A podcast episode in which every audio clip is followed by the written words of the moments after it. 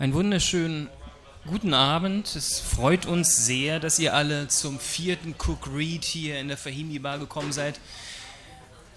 Trotz Wetter, was einerseits zu schön ist und andererseits zu hagelig. Also auf meinem Balkon hat es heute gehagelt. Ich dachte, ich sehe nicht richtig. Ich hoffe, ihr seid irgendwie gesund geblieben, habt nicht so Löcher im Kopf bekommen. Gut, offensichtlich. Die mit den Löchern sind nicht hier. Was gibt es? Es gibt wieder drei Autoren und Autorinnen und Musik. Doris Anselm wird lesen, dann Damon Taligani. Das ist mehr als Lesung, das ist Literatur, Musik, Performance oder so. Oder Soundautorschaft auf der Bühne. Dann gibt es eine Pause und dann freuen wir uns sehr, dass auch noch Henrik Otremba lesen wird aus seinem im Verbrecherverlag erschienenen, durchgeknallten Noir Road Movie Roman. Und dazwischen und drumherum gibt es Musik von der wunderbaren Martha Rose. Und da Martha im ersten Teil wegen Musiküberhang quasi nur einen Song spielt, werde ich gleich noch etwas zu ihr sagen. Es gibt alle Bücher der Lesenden und auch die Platte, die aktuelle von Martha, in Vinyl, wie sich das heutzutage gehört, ja, zu erwerben, hinten bei Daniela Seel am Medientisch und darüber hinaus ganz wunderbare Bücher aus dem Cook Books Verlag, dessen Chefin Daniela ist, was nicht identisch ist mit dem Cook Label, was irgendwie im Tipp jetzt auch mal wieder stand. Es ist schwer auseinanderzuhalten. Also dieser Verlag ist gegründet worden aus der Arbeit, die wir seit 15 Jahren mit Cook irgendwie machen. Aber was der Verlag macht, ist gänzlich unabhängig von dem, was wir als Label sozusagen machen. Und ähm, was da erscheint und in welcher Form entscheidet alleine Frau Seel. Und wie es passiert der großartige Andreas Töpfer, der die Gestaltung macht. Das nur zur rechtlichen Klärung. Und das ist der Sound vom Cotti.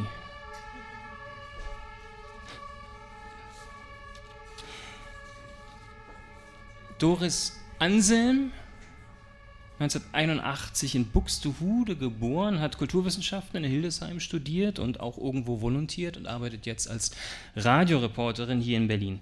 2014 schon war sie Hauptpreisträgerin beim Berliner Open Mic Wettbewerb, einem der ist schon so wichtigen, wenn nicht vielleicht wichtigsten jungen Literaturwettbewerbe in diesem Land und jetzt recht frisch erschienen ein Erzählungsband ihr Debüt mit dem schönen Titel Und in dem Moment holt meine Liebe zum Gegenschlag aus bei Luchterhand, woraus wir was hören werden und wem das sehr gefällt, da hinten liegt es, kann man sich mitnehmen. Nicht ganz umsonst. In 16 Kurzgeschichten erzählt sie darin aus sehr unterschiedlichen Erzählfiguren heraus über Alltägliches, über Skurriles, über Abgründiges. Karrieremenschen und Loser, Charismatiker und Verrannte begegnen uns da und am schönsten sind ihre Geschichten dann, so schrieb die Presse am Sonntag, wenn sie in ihrer zarten, sehr melodischen Sprache von Menschen erzählt, die wir sonst leicht übersehen könnten. Und damit das nicht passiert, haben wir Doris Anselm.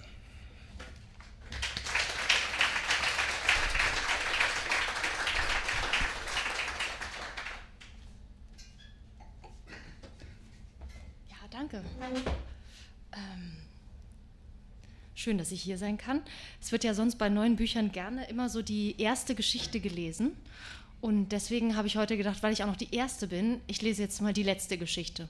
Auch weil ich die, glaube ich, überhaupt noch nie öffentlich gelesen habe. Es kann jetzt äh, furchtbar schief gehen. Mal gucken, ob dann nachher noch alle da sind.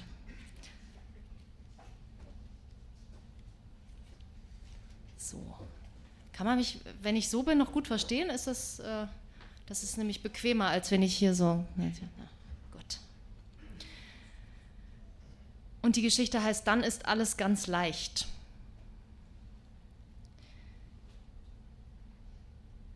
Weck mich auf. Du musst mich wecken, bitte. Das ist die Stimme von Jannis. Mein Rücken prallt auf die Matratze wie nach einem Traum, in dem man fällt und fällt. Jannis steht über mein Bett gebeugt hält meine Oberarme fest und schüttelt mich. Bitte. Ich drehe den Kopf. Der Wecker zeigt 5.14 Uhr. Jannis riecht aus dem Mund. Seine Handflächen kleben an meinen Armen. Du musst mich aufwecken, bitte, sofort. Er hört sich an, als ob er weint. Ich mache mich los und schalte die Nachttischlampe an. Das T-Shirt meines Bruders ist verdreht. Es sieht nass aus. Sein Blick zuckt durch mein Zimmer. Du bist doch wach. Nein! Ich rapple mich hoch und ziehe Jannis auf die Bettkante. Es ist alles gut. Du bist wach. Du bist doch rübergekommen, Jannis. Du redest doch mit mir. Nein! So geht es weiter. Du bist doch wach, sage ich, und er schüttelt heftig den Kopf. Wir spielen Nein, doch Nein, wie früher, aber wir sind erwachsen. Ich sage mir, dass wir erwachsen sind. Ich halte Jannis fest.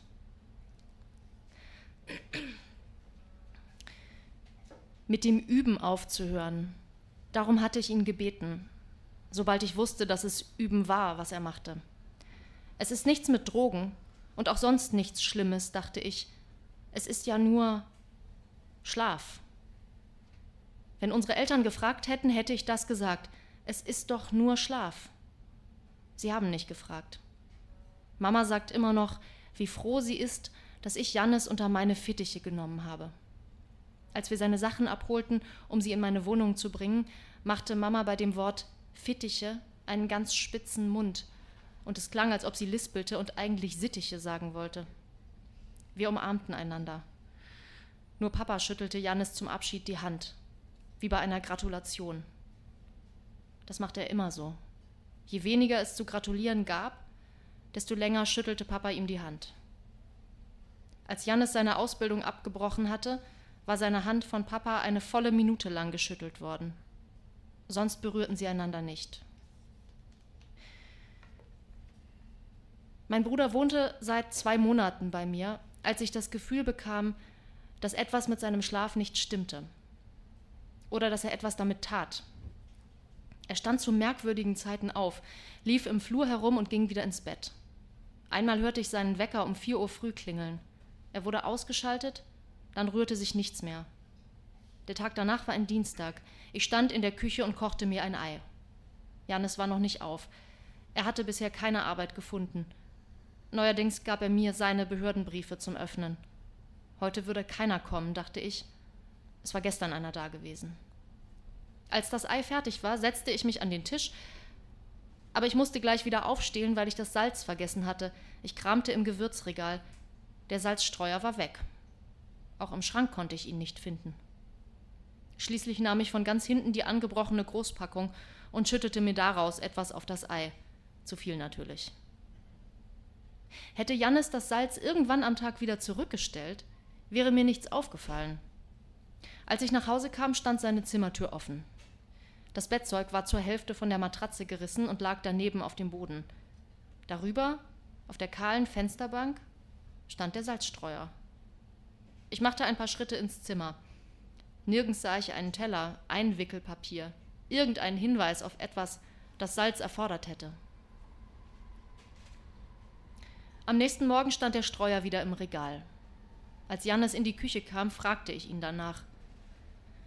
Er reagierte nicht gleich, sondern spielte am Lichtschalter herum. Licht an, Licht aus, wieder an. Er kam mir dünner vor als früher. Aus, an.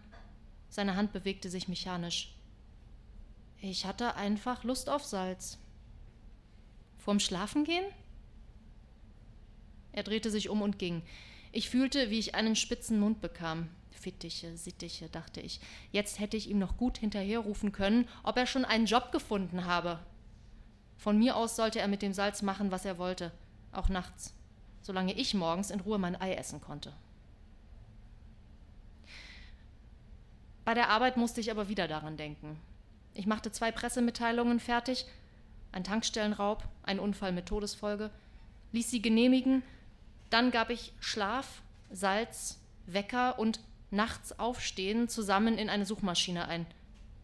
Ein paar Treffer zu Gesundheitsmagazinen, Schwangerschaftsberatung, Angebote für Schlafphasenwecker, Aufstehtipps und zweimal der Begriff luzides Träumen.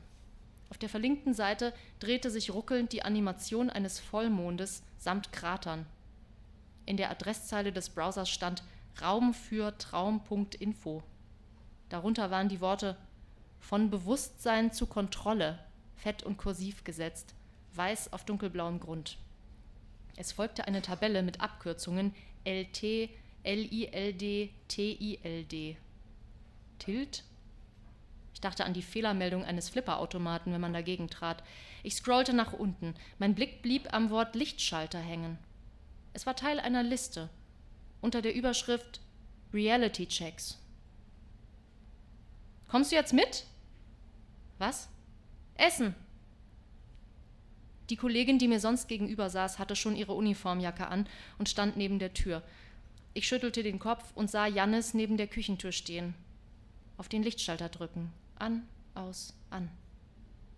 Es war kein Tick. Mein Magen ist komisch. Ich setze mal aus. An, aus. Es war eine Methode. Um deine Träume steuern zu können und die endlosen Möglichkeiten darin zu entdecken, wie zum Beispiel das Fliegen, musst du zunächst erkennen, dass du träumst. Dazu gewöhnst du dir am besten Reality-Checks an, die du im Wachzustand regelmäßig ausführst. Wenn du erst daran gewöhnt bist, wirst du sie auch im Traum ausführen. Ich scrollte ein Stück nach unten. Uhren zeigen im Traum selten eine normale Zeit an. Manchmal stehen auf dem Zifferblatt fremde Symbole. Die Uhrzeit springt oder die Zeiger fehlen. Gewöhne dir also an, im Wachzustand immer wieder bewusst auf Uhren zu sehen. Hört sich die Zeit vernünftig an? Wenn du diesen Test dann aus Gewohnheit im Traum machst und feststellst, dass du träumst, hast du Luzidität erreicht. Dann ist alles ganz leicht. Der Vollmond drehte sich, ich starrte auf den Bildschirm. Thirst-Induced Lucid Dreaming. Ich hatte mir die Worte mehrmals vorgesprochen, trotzdem klang das TH jetzt in meinem Flur wieder wie ein ungeschicktes Lispeln. Fittiche. Jannis zog sich gerade die Schuhe an, er reagierte nicht. Oder auch Tilt. Klarträumen, durch Durst. Er stellte die Schuhe ins Schuhregal und brachte sie in einen 90-Grad-Winkel zur Wand. Er ließ sich Zeit. So akkurat hatten seine Schuhe noch nie in meinem Regal gestanden. Klingt nicht besonders gesund, finde ich.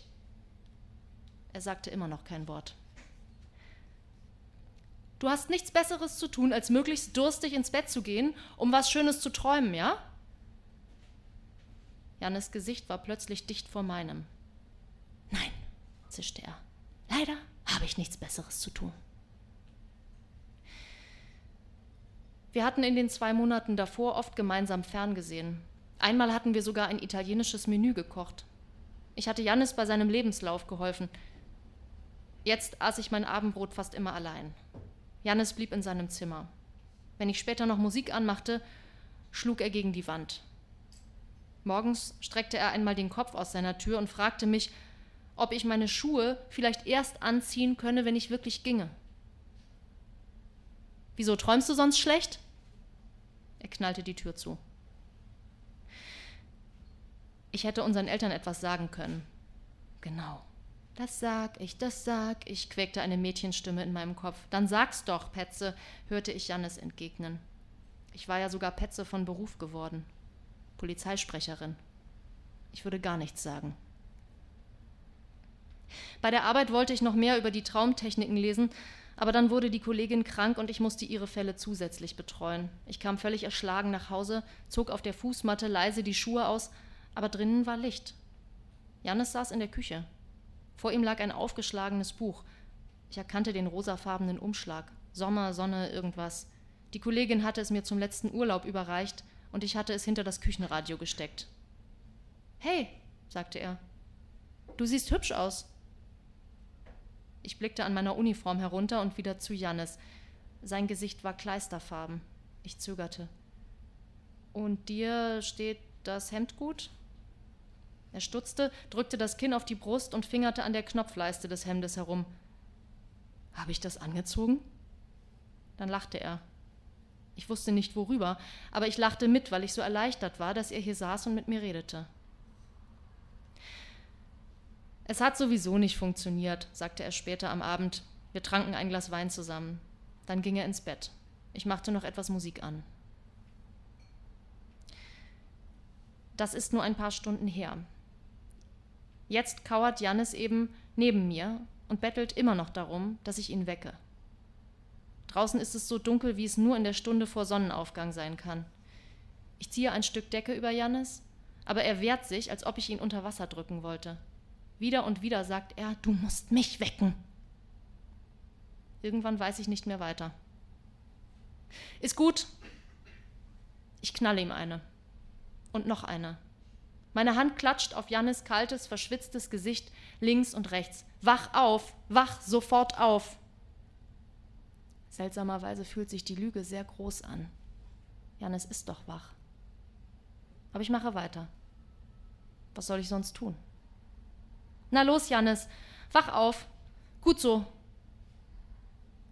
Sein Blick ist kaum anders als zuvor, nur eine Spur ruhiger. Er sieht mich an, als ob er etwas sucht. Auch sein Atem beruhigt sich. In Ordnung? Hast du mich erschreckt? Kommst hier reingeschlafwandelt. Mensch. Er lauscht auf etwas, dann schüttelt er bekümmert den Kopf. Das Licht funktioniert immer, sagt er. Es funktioniert auch im Traum. Die Tests wirken nicht mehr. Janis, du bist jetzt wach, okay? Du kannst hier bleiben, wenn du magst, oder du kannst wieder rübergehen. Ich rücke ein Stück zur Seite, aber er murmelt etwas und steht umständlich auf. Ehrlich gesagt bin ich froh, mein Bett ist nicht sehr breit und in eineinhalb Stunden klingelt der Wecker. Etwas später wache ich wieder auf und wundere mich, dass es nicht hell wird. Ich gehe zu Jannis, weil das seine Schuld ist, und schimpfe mit ihm. Ich bewerfe ihn mit Gegenständen. Er hält die Hände vors Gesicht. Mitten in meiner Tirade erwache ich noch einmal. Draußen dämmert es und mir ist eiskalt. Ich setze mich im Bett auf und werfe einen Blick auf den Wecker. 6.38 Uhr. Gefahren leuchtet in Digitalschrift vor mir auf. Falsches Erwachen. Bei intensivem Klartraumtraining kann falsches Erwachen mehrmals direkt nacheinander auftreten. Forumsteilnehmer berichten von Ketten aus bis zu zehn Aufwachträumen. Das kann unangenehm sein. In Jannes Zimmer ist es still. Ich schließe die Augen, aber die Schrift leuchtet weiter. Man findet unbekannte Dinge in den eigenen Sachen. Man glaubt, Fähigkeiten aus dem Traum auch in der Realität zu besitzen. Zum Beispiel das Fliegen. Von draußen höre ich Schritte. Meine Augenlider sind warm und zucken. Die Sonne ist um das Haus herum gewandert und scheint in mein Zimmer. Ich habe verschlafen. Als ich die Zimmertür aufreiße, steht Jannis vor dem Flurspiegel und bindet sich eine Krawatte. Ich bringe die Bewerbung weg. Das macht einen besseren Eindruck als per Post. Er sieht erholt aus, als hätte es die vergangene Nacht nicht gegeben. Ich ziehe meinen Schlafanzug zurecht. Ja, sage ich, tu das. Jannis sieht mich wohlwollend an, eher väterlich als brüderlich. Er lächelt und sagt, es ist ganz leicht. Ich nicke, denn ich will die zuversichtliche Stimmung nicht kaputt machen, in die er sich anscheinend versetzt hat, wodurch auch immer. Soweit ich weiß, ist es die erste Bewerbung seit Wochen, die er überhaupt fertig macht. Ich muss länger arbeiten, um die Verspätung vom Morgen aufzuholen. Als ich nach Hause komme, sitzt Jannis inmitten gestapelter Unterlagen am Küchentisch. Hey, ruft er, wollen wir kochen? Seine Stimme klingt nach Sport und frischer Luft. Er hat eingekauft, wir machen Nudeln mit einer Soße aus gehackten Kräutern und fein gestifteltem Gemüse. Jannis schneidet Karotten. Seine Karottenstifte sind alle exakt gleich schmal, zwei Millimeter. Als wir uns zusammen über die köchelnde Soße beugen, lacht er. Die Soße duftet. Ich gehe zum Kühlschrank, um das Stück Butter zu holen, das noch dazukommt. Hinter mir murmelt Jannis über dem, Kopf, über dem Topf etwas. Es klingt wie realistisch. Er hat den Job bekommen. Es ist ein guter Job. Mama begrüßt uns an der Tür mit einer Flasche Sekt in der Hand. Papa umarmt Janis und sagt: Das ist ja ein Ding. Auf einmal. Wie hast du das angestellt, Großer? Janis guckt, als ob ihn die Frage wundert. Ich wollte die Stelle haben. In diesem Moment sehe ich, wie tief seine Augenringe geworden sind. Es fällt nicht auf, weil er viel lächelt. Mama drückt meinen Arm, ihre Lippen zittern. Alles ist gut. Beim Essen gibt es keinen Streit, das Gespräch plätschert angenehm dahin. Ich beobachte Jannis dabei, wie er sich eine Gabel voll Erbsen in den Mund schiebt. Erbsen mochte er nie. Er kaut und schluckt, als ob er gar nichts schmeckt. Ein Stein falle ihr vom Herzen, sagt Mama. So ein Stein. Ich denke daran, dass ich Petze von Beruf bin und stopfe mir Erbsen in den Mund, bis ich garantiert nichts mehr sagen kann. Als Jannis seine letzten Kartons bei mir abholt, halte ich ihn am Arm fest. Setz dich nochmal. Er sieht mich einen Moment verwundert an, lässt sich aber auf seinen alten Platz am Küchentisch nieder. Sein Blick schweift zufrieden über die Möbel, als hätte er die Küche eingerichtet. Ich setze mich gerade hin. Janis, glaubst du, dass du die ganze Zeit träumst? Glaubst du, dass du mich träumst? Einen Augenblick passiert nichts. Dann sagt er, wow. Er hebt die Hand und streicht über meine Wange, betrachtet anschließend seine Fingerspitzen. Gleich wird er aufstehen, die Kartons nehmen und gehen. Sie werden ganz leicht für ihn sein. Sie werden überhaupt nichts wiegen. Ich sage ihm nicht, dass ich ihn angelogen habe in der Nacht. Dass es alles meine Schuld ist und ich ihn jetzt bestimmt wecken könnte. Jetzt, sofort. Ich könnte ihm noch eine knallen. Mein Arm ist ganz kraftlos. Ich bin die Ältere, will ich sagen. Es hat mich zuerst gegeben. Aber Jannis zieht seine Gedanken bereits von mir ab. Und als ich endlich die Hand heben kann, schimmert der Küchentisch durch. Dankeschön.